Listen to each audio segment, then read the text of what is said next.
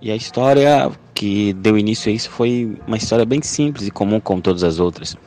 Eu tinha uma árvore que foi plantada aqui no meu quintal e ela começou a crescer. Eu tenho um quintal pequeno e ela começou a tomar um espaço muito grande, começou a ficar enorme e eu tive que cortá-la.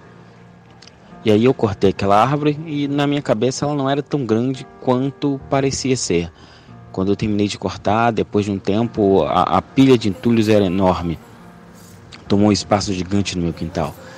E agora, devido às atividades do dia, os afazeres, os compromissos, aquela atividade que durou um final de semana e que entre cortar e se desfazer dos entulhos durou-se e foi se estendendo por semanas a fio, até que aquelas madeiras, folhas e galhos foram se secando, apodrecendo e aí meses depois, quando realmente eu fui parar para ver o que tinha acontecido quando eu fui parar para e aí, quando eu fui parar para enfim por fim aquela pilha de entulhos e folhas,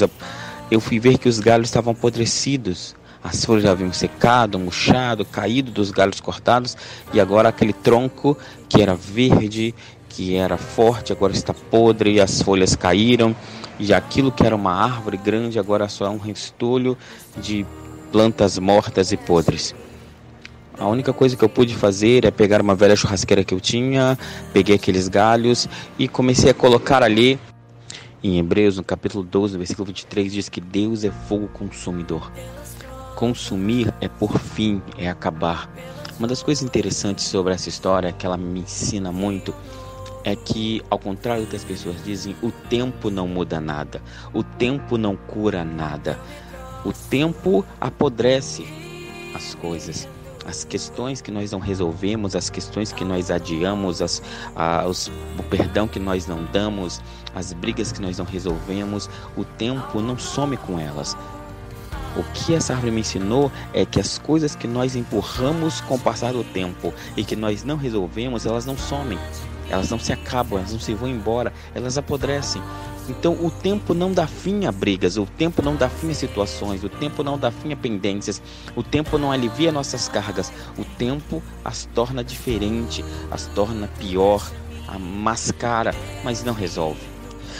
Diante do que eu aprendi com essa história, o que realmente resolveu, o que realmente pôs fim àquela carga, o que realmente pôs fim àqueles entulhos, o que realmente pôs fim a tudo aquilo que ocupava espaço e que sujava o meu quintal foi o fogo.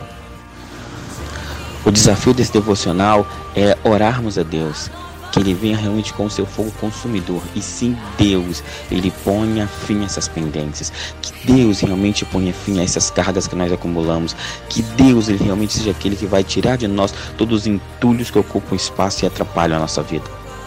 Se hoje você tem questões mal resolvidas, se hoje você tem coisas acumuladas, se hoje você tem entulhos ainda guardados, se você tem entulhos que você está adiando tratar e resolver, o devocional de hoje te desafia a por fim essas coisas, a enfim por fim a esse trabalho que você iniciou e não terminou, a limpar a sua vida dessas coisas velhas que estão apodrecendo no canto da sua vida.